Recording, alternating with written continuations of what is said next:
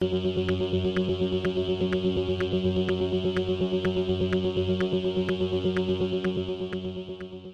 y caballeros, bienvenidos a 10 a 15, un podcast donde se habla de películas y series en un lapso de 10 a 15 minutos. Yo soy Ángel y en este episodio doble tanda voy a estar hablando de Morbius y de Dancing on Glass o Las Niñas de Cristal. Morbius está exhibiéndose en cines mientras que Dancing on Glass o Las Niñas de Cristal está disponible en Netflix. Así que set back, relax, que 10 a 15 acaba de comenzar.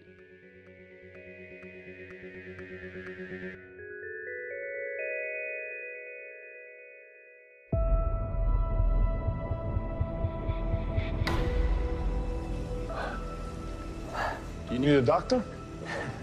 I am a doctor. Morbius es una película dirigida por Daniel Espinosa, es escrita por Matt Sassama y Burke Sharpless, basado en el personaje creado por Roy Thomas y Gil Kane. El elenco lo compone Jared Leto, Adria Aljona, Jared Harris, Matt Smith, Al Madrigal y Tyrese Gibson. Y trata sobre el bioquímico Michael Morbius que trata de curarse de una extraña enfermedad de la sangre, pero sin aviso se infecta con una forma de vampirismo.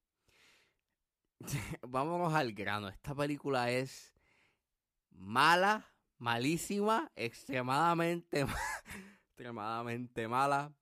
Hay mucha gente que la compara con una película de superhéroe de los 2000 y, y sí, es una película que es super duper sacada de los 2000.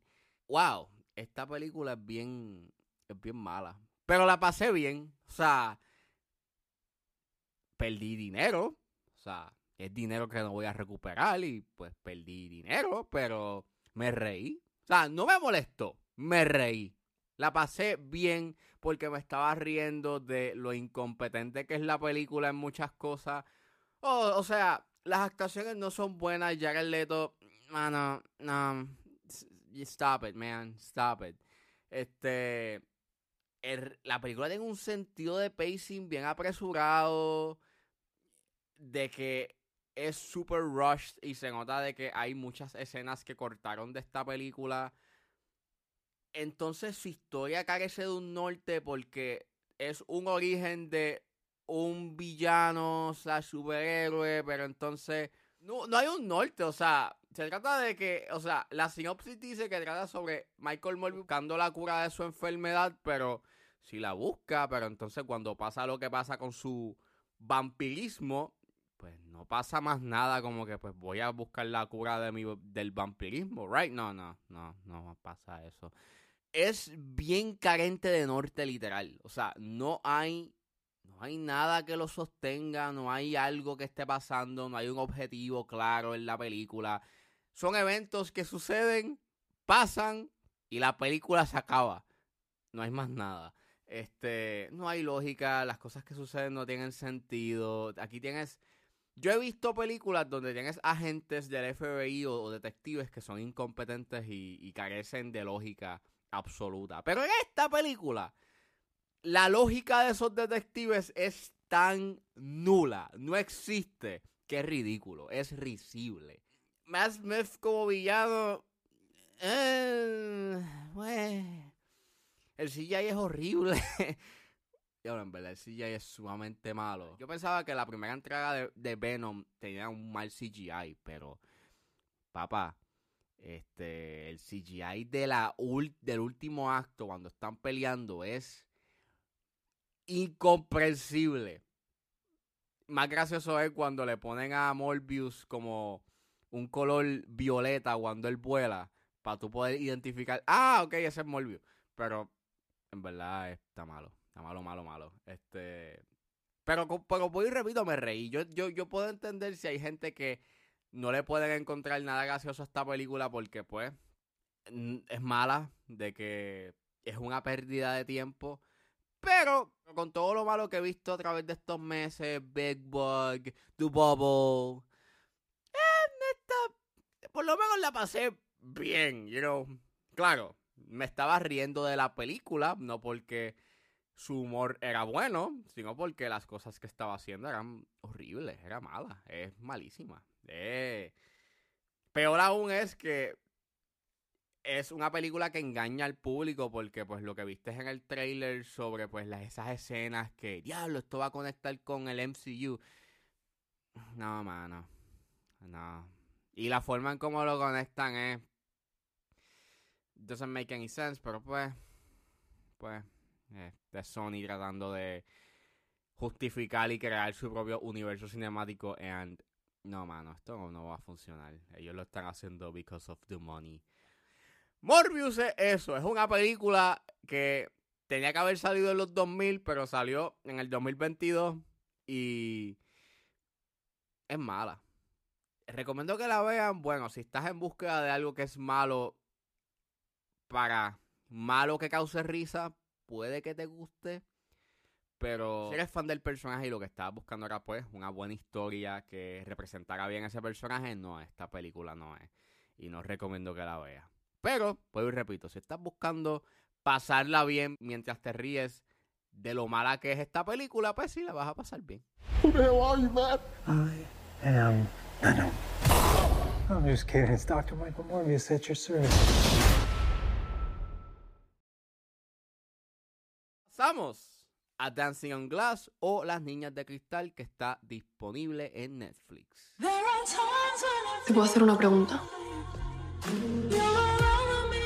¿Quieres hacerla? ¿Por qué me elegiste a mí?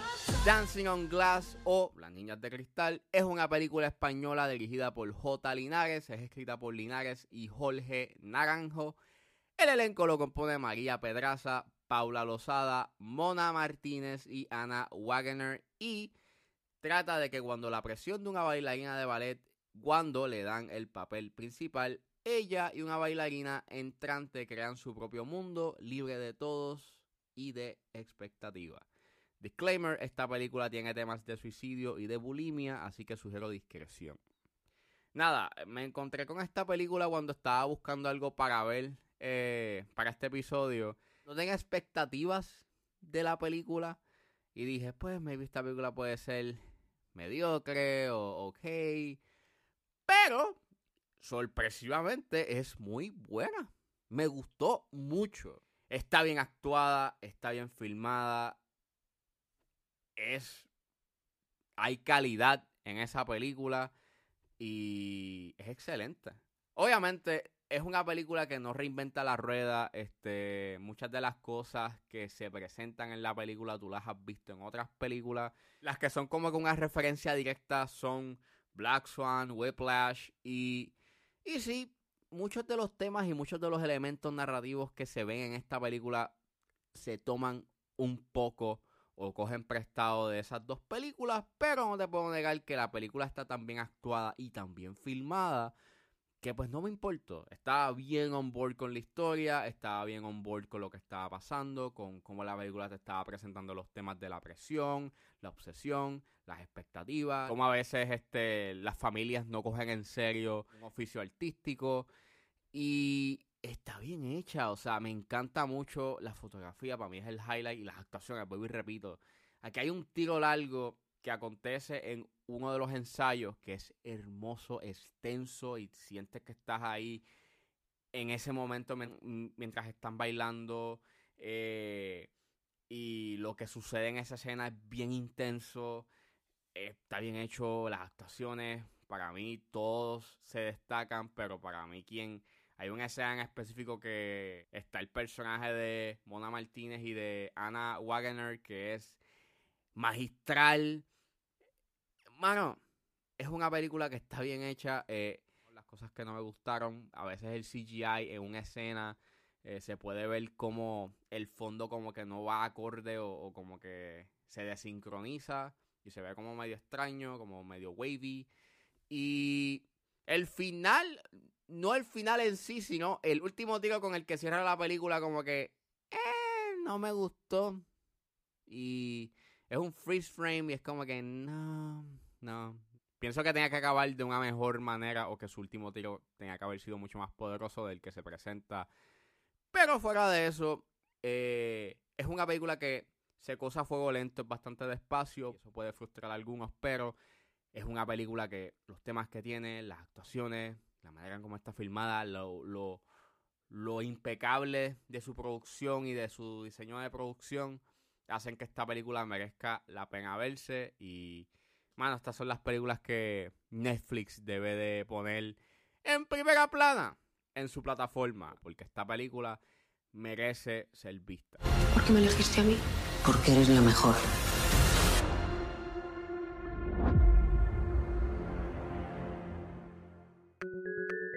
Bueno, eso fue todo en este episodio de 10 a 15. Espero que les haya gustado. Suscríbanse a mis redes sociales. Estoy en Facebook, Twitter e Instagram como ángeles.pr. Recuerden buscarme su proveedor de podcast favorito como 10 a 15 con Ángel Serrano. Gracias por escucharme y nos vemos en la próxima.